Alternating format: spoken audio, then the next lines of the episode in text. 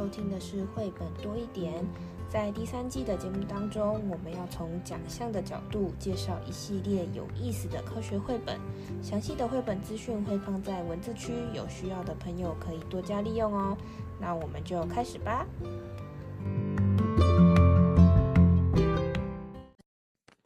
嗨，大家好，我是皮老板蚊子。上一集关于生存策略呢，我们讲的是跟繁殖相关的，就是兄弟姐妹子代的部分。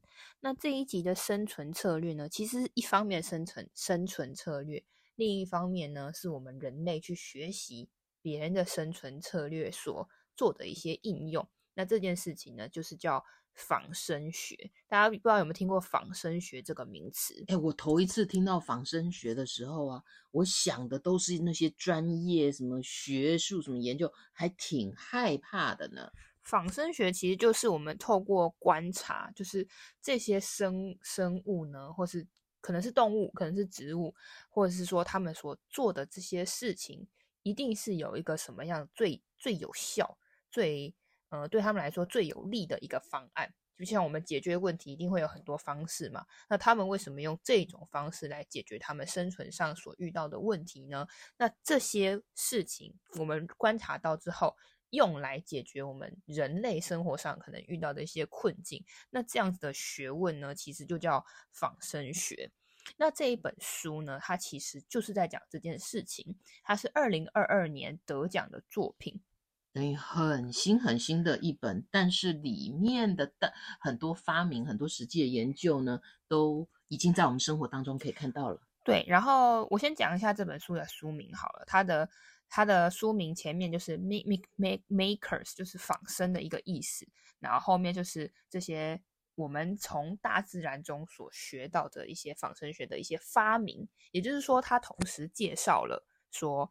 我们人类现在的这些发明，其实是从动物的哪些想法所呃 inspire 的什么激发出来的灵感，所做做出来的一些事情，就是大自然给我们人类的，没错没错，灵感，对，就是我们人类向大自然借镜所做出来新的可能工具，或是新的一些解决的方案，或是材料都有可能。那在这本书里面呢，其实有非常多的例子。那我们先来看一下里面有哪些，只先跟大家介绍。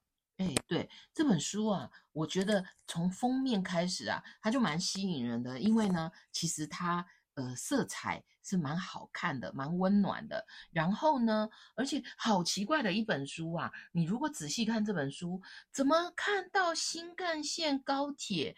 但是你好像也看到了鲸鱼啊、鸟啊，然后你还会看到什么呢？还会看到诶，有一些什么人在拍摄，有底片，然后还有大自然哦，也就是它，它其实有。把那个后面的故事哦，泄露一点秘密在它的封面哦，嗯、各放一点点哦。嗯、那我觉得它很有趣的是，其实你就可以带孩子哦，或者是我们自己看都很享受哦。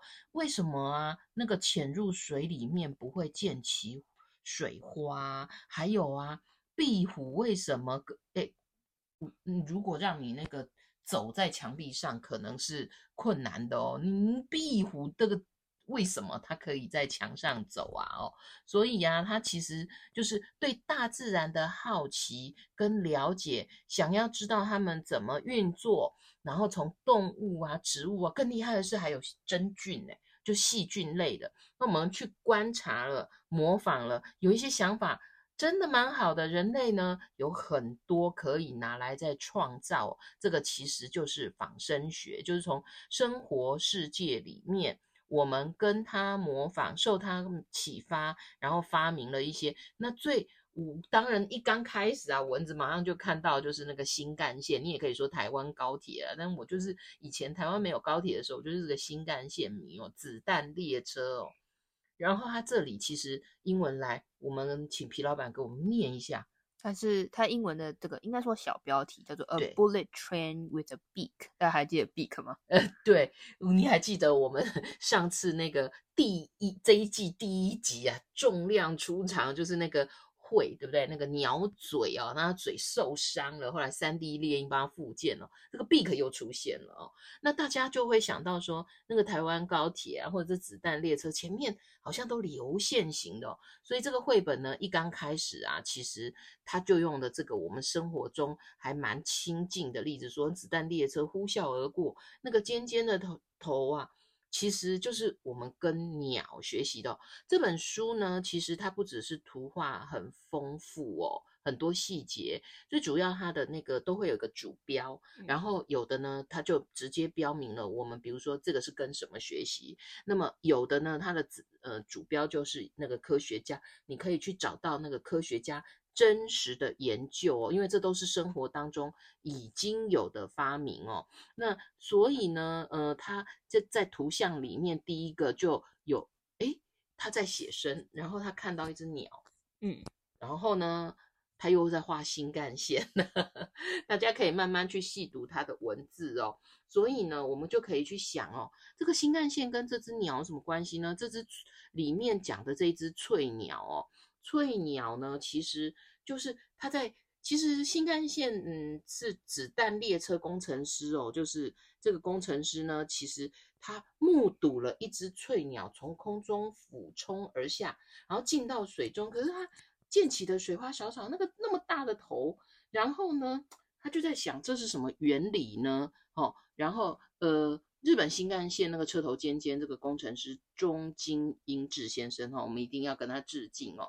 然后呢，他那个俯冲进去不会溅起水花。我们刚刚讲的这个绘本里面的这个图文里面介绍，就让这个子弹列车的车头成型哦。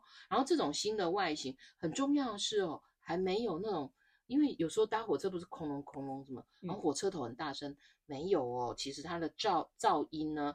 嗯，并不会震耳欲聋哦，而且穿穿越隧道还省省下了十到十五趴的能源，很符合空气动力学。这个其实就是大自然启发，然后让我们创生活创新的仿生学，真的是很奥妙。那这是绘本里面呢第一个哦，就是我们很熟悉又很亲近的例子哦。你当然也记得，说不定你也看过，台湾其实也有一本绘本是翠鸟。那它非常从生态环境哦，建议可以搭配服用。你如果觉得这里面翠鸟是什么啊，不够了解，你可以以书代书哦来了解。那么现在其实啊，我们都说还蛮鼓励孩子能够有创新创造的，所以呢，带他先观察再创造这个东西，就是我们讲的是 dream，对不对？我们的 reading 从 reading 里面，或者是从生活当中观察。然后呢，我们可以提出一个设计创新设计方案。所以啊，顺便跟大家小聊一下这个作者啊，这个作者本身呢，他其实呢就是一个老师哦。然后他跟我们一样哦，可能就是在那个呃整个大环境说，诶，我们学校宣布成那个 STEAM 的创始成员，然后他就在想，诶，那这件事怎么样跟孩子讨论？那因此，他就研发了一套那个为期八周的小学生的仿生学课程哦，然后慢慢的，他就把这些整理成一个供我们现在看到，我觉得很好读的一本绘本哦。那诶，我们好像一刚开始就聊 太远了，其实绘本里面他那个第一个新干线的例子啊，还。真不少，然后后来也有看到说，哎，好像从叶子皱褶吸收阳光，也有科学家想到一些方法。那么大家呢，其实在看那个页面的时候，就直接可以去找这个科学家，然后读原始的研究报告。那绘本呢，就给我们知道说，哦，原来科学家的成研究报告这个想法真的在日常生活中哦。哎，皮老板还有另外一个很有趣的例子哎。另外一个例子，其实，嗯，我们第一个讲的是大家可能生活上比较会有机会看到的，就是列车交通工具。那另外一个，他在书里面提到的是跟小小的甲虫学习。那这个学习什么东西呢？是啊，甲虫，我就是马上想到那个书包啊，还有一些那个日本小朋友很喜欢的 养甲虫。它这个甲虫很特别的是，呃，因为它是生活在一个比较干燥的。环境，它所所生活的地方水资源并不是那么的那么的充足，所以这些甲虫，但是动身为动物，它一定也要喝水啊，没有水它就是没有办法生存嘛。那这些甲虫它的身体的构造就很特殊，它是一个有点像是，呃，大家有吃过果冻吗？果冻的那个壳子不是上面都有一些纹路？嗯，一般传统那种果冻是有点凹凹凸凸，有点像花的那个造型的纹路。嗯，它就是透过身体上这样子的构造去收集露水，就是一大早的那个晨晨间的那个露水，透过那个纹路的方的的这些凹陷的地方呢，收集这些珍贵一滴一滴的水，让它可以摄取这些重要的水分在干燥的地方。那这件事情就可以解决人类的一个问题。有一些人就是住在很干燥的地方。是啊，我马上就想到非洲啊、沙漠啊，有一本水公主的绘本啊，他们都为缺水而苦呢。对，所以呢，就有一个设计师，他就是设计了一个 bottle 这样的集水瓶，就是取自于这个倒立甲虫这个甲虫的一个别名的造型。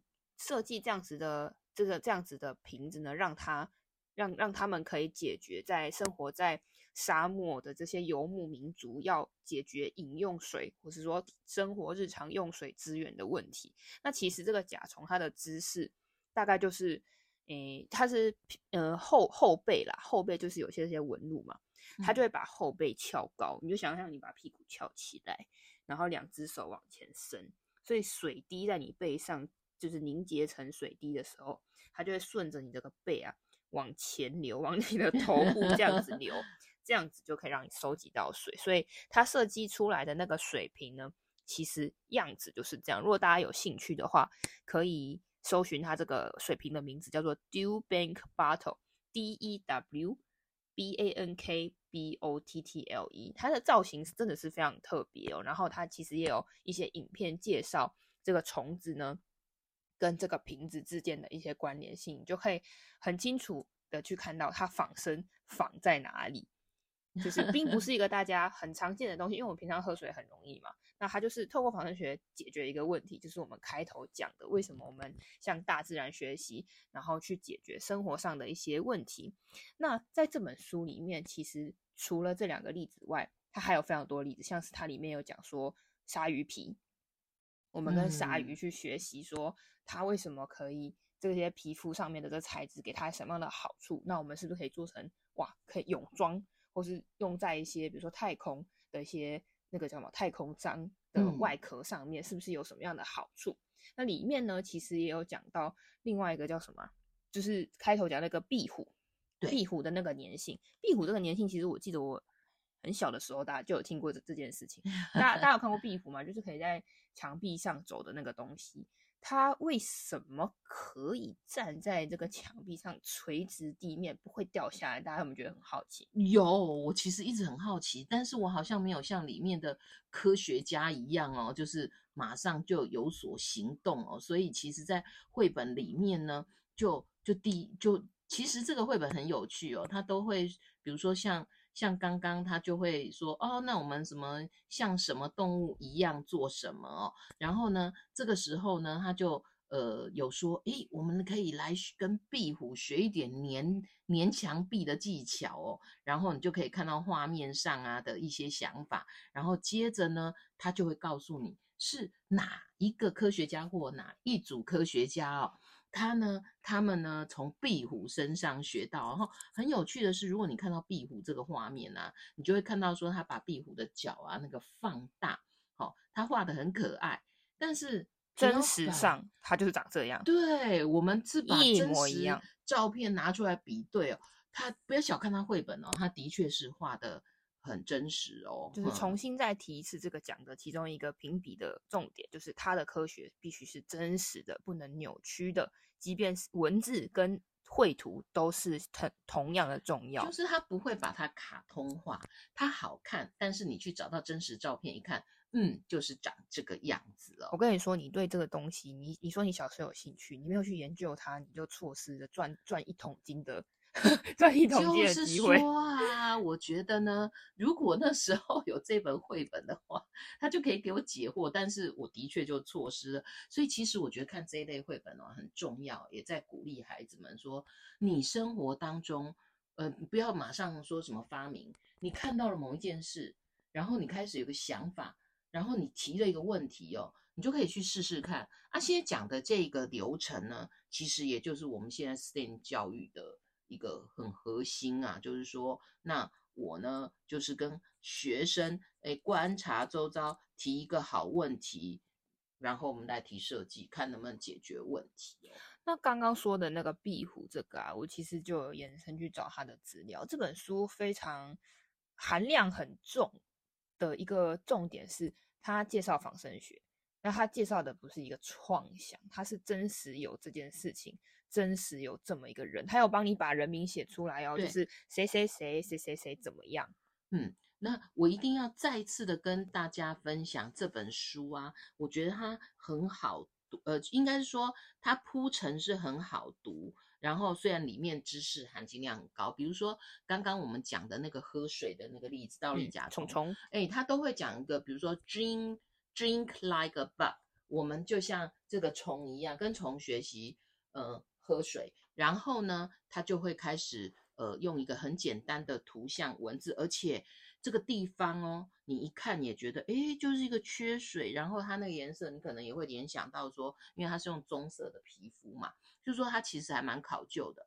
然后接着他就会用那个发明、创造、发明的这个科学家的名字。然后简单把它研究，用文字里面，然后用简单的方式图文给你说明。嗯，然后那再讲回刚刚那个壁虎那件事情呢、啊？这个壁虎他们就是发现了，也不说发现，先研究壁虎为什么可以站在墙壁上。然后去研究他手啊，他的手的那个蹼啊，像是指纹，他的指纹上是什么样特殊的结构吗？还是什么样特殊的材质，让他可以站在上面？然后他们就开了一间公司，然后就开始赚钱。我们鼓励小朋友，他因为有一个网站，我有个网站啊，你只要打他的诶公司的应该是名字吧。或者说它的这个产品叫做 Jack Skin，就是 G E C K S K I N 这样子的一个公司名字，应该也是他们的产品。他们就是就是是启启蒙于壁虎，这里启蒙于壁虎的 一间公司。那这一个公司呢，被 C N N 的 Money 就是应该是一个杂志，Money 杂志，Money 杂志哦，杂志很有名啊。然后呢，是二零一二年的五大科学突破奖之一。那为什么？因为它解决了一个很大的问题啊！大家是不知道有没有用过那种墙壁的粘着剂？有时候像是双面胶好了，粘久了之后，它不是就是会有残胶吗？就很麻烦，有时候还会不粘。那你透过这个他们发明的这个小的这个类似呃仿生壁虎脚脚掌的这样子的小的粘粘片，像是。呃，壁虎双面胶好了，是，可是壁虎粘过不会留下痕迹。没错，它非常粘，它的它的载重很大，就一小片就可以，诶，一小片就可以粘一个电视。你这样想象好了，这样它这样子的东西呢，又粘又可重复，啊，你拆下来还不会有残胶，真是好用，听起来很梦幻吧？大家有有兴趣的话，可以去他们的网站看看那个。刚不是有说这个绘本里面有说的发明家、科学家的名字吗？这科学家自己录了一个影片跟大家解释他的这个而且他手上真的就有一个壁虎。对，所以这本书里面的人其实都是真人真事，都是在跟你同一个地球上在生活的人，让他们做了这些发明，然后跟大家分享，或许也是成为成为了一个事业，或许真的用在呃一些不同国家或地区的人的身上。我觉得这个的。绘本啊，哈，讨论的所有事啊，我有一个很深的感觉，就是他们第一个就是很想为，就是呃，第一个观察力敏锐，只不是只看不观察，而是真的用心观察。第二个，他们都关心我们的生活当中有没有能够更好的方式哦，嗯，就是问题解决，所以他们能为我们带来一些更好的生活，以至于他们也有。自己也有更好的生活啦。没错，那除了这本书里面讲的这些材料，我们刚刚讲那个列车，然后呢还讲了呃这个壁虎，壁虎，然后讲了一个水瓶，水器。它当然里面还有一些其他的什么风扇啦，然后我记得还有一个什么，刚刚讲真菌，他也举了一个例子。对，然后我又多找了一个另外一个例子，我觉得也是蛮特别，可以跟大家分享，是箭竹。大家觉得仿生跟建筑有什么关系？大家可能会觉得建筑是不是就是仿造呃动物的一些鸟巢的这样子的造型？我找到的这个例子呢，它其实是除了外形仿造之外，它也去学习这个动物它为什么做这样子的，呃，它的巢是有，诶，有有很有很科学的概念在里面。除了很科学，我们上一集讲什么？永续。我跟你讲，动物最重视的就是永续，因为他们就是要用最节能的方式去去过他们的生活。没错。而且他们希望繁衍世世代代，没错。所以呢，这个这个故事是发生在辛巴威。辛巴威是一个非洲的国家，诶、欸，对吧？非洲的国家，在这边 很热啊，很热啊。然后我记得这个国家是不是很有钱？但是呢，在这个地方，他们想要有一个老板，他想要盖一栋大楼啊，他不想花钱。哎、欸，这个人很奇怪，欸、他想盖大楼 不用花钱，我也很感兴趣、啊。他想盖个大楼，不不需要，不想他不想要花太多钱在这个。这个温度调节上啦，很热啦，他希望他可这栋大楼可以自动的冷却。哇，这是一个难题啊！那就有一个有一个建筑的设计师，他就是他就找到一个建筑设计师，告诉他的诉求，说可不可以帮他解决这样子的问题。那这个设计师一样是用了仿生学的呃概念在里面，他跟谁仿呢？跟我们上之前有讲那个白蚁哦。蚂蚁，蚂蚁，哎，兄弟姐妹那一集对吧？对，它这个蚂蚁呢，不知道大家有没有看过蚂蚁的这个大楼，蚂蚁自己盖的一个一个他们住的地方，它是一个蛮高的东西哦，就是诶，不是一个小小的洞，它是一个 蛮巨大的的的建筑，蚂蚁建筑。那这个蚂蚁建筑呢，它是用土堆堆起来的。那你就想说，土堆在里面，他们不会被闷死，不会被热死吗？就他们就是很，他们就是很永续嘛。他们一定会有一些方法，让自己盖得够高，又不会在里面被压死跟闷死。那他在这个，哎，还是有一个影片，这个 National Geography 的这个解解说，就说蚂蚁的这个巢穴为什么可以。呃，随着一天温度这么大的变动，还可以知道冬暖夏凉，就是空气流通，还有设计一些呃特殊的管道，让这些空气呢跟这个他们所居住的这个巢穴达到一个恒温，可以不会让那个蚂蚁在里面热死。诶，那个设计师就是借鉴这一件事情，让这个辛巴威这个大楼用一样也是用管道的方式，让它呢。白天的时候可以减少吸收这些热量，所以白天就不会太热。那晚上呢，就透过这些空气的流动，里面也不至于太闷，也不会太冷。透过这样的方式，让它的建筑物常年都可以在一个恒温的状态。最重要的是，这个建筑物非常的永续，因为它不用太耗电就可以。像我们现在强调的某一些绿建筑，我刚我们。在跟呃听众们分享的时候，因为我们是看得到这个影片的哦，它那个蚂蚁建筑出来的啊，跟那个实际建筑的那个相似度是百分之九十啊。这栋建筑物其实应该是盖在一九九六年左右，到现在它都是一个永续建筑的指标。它的碳排放很低，因为它也不太需要开冷气，它就是一座受到蚂蚁、白蚁所启发，控制温度气候的。自己可以冷却的一个建筑物，那这这个例子呢，就是跟大家补充一下，因为刚刚我们讲了交通，呃，讲了这些工具，小的工具，然后补充一个跟建筑相关的例子给大家，可以稍微思考看看。对，我觉得这本书的读法也不着急。我们说过，nonfiction 就这样，它里面呢，我们其实是在向十位正在，就是十位呢跟呃大自然学习，然后呢让我们过得更好的人哈。嗯，我们不但认识他，我们可以查找他，也可以像皮老板这样，我们再去看看还有哪一些有意思的发明哦。再跟大家补充一个好了，这它并不是让我们过得很好，但是是为了让别人不要发生不好。我这样讲是很绕口，很绕口啊！你可不可以再说清楚一点？大家有没有那种那个在外面逛街的时候啊，那个人那个店家就玻璃擦太干净，然后就撞到的。啊，这个好像又让我想到我们上一上前两集讲灰尘，类类似这样，就有有时候你不知道有没有有没有经验啊，就是玻璃太干净然后撞到，啊、我就蚊子就撞过头啊。除你除了你撞到鸟类，其实会撞到，就是现在我们其实盖了很多全落地式的这种大大片那个透明的呃建筑，就他觉得哦这样非常的漂亮，那其实很多鸟啊就是这样撞死的。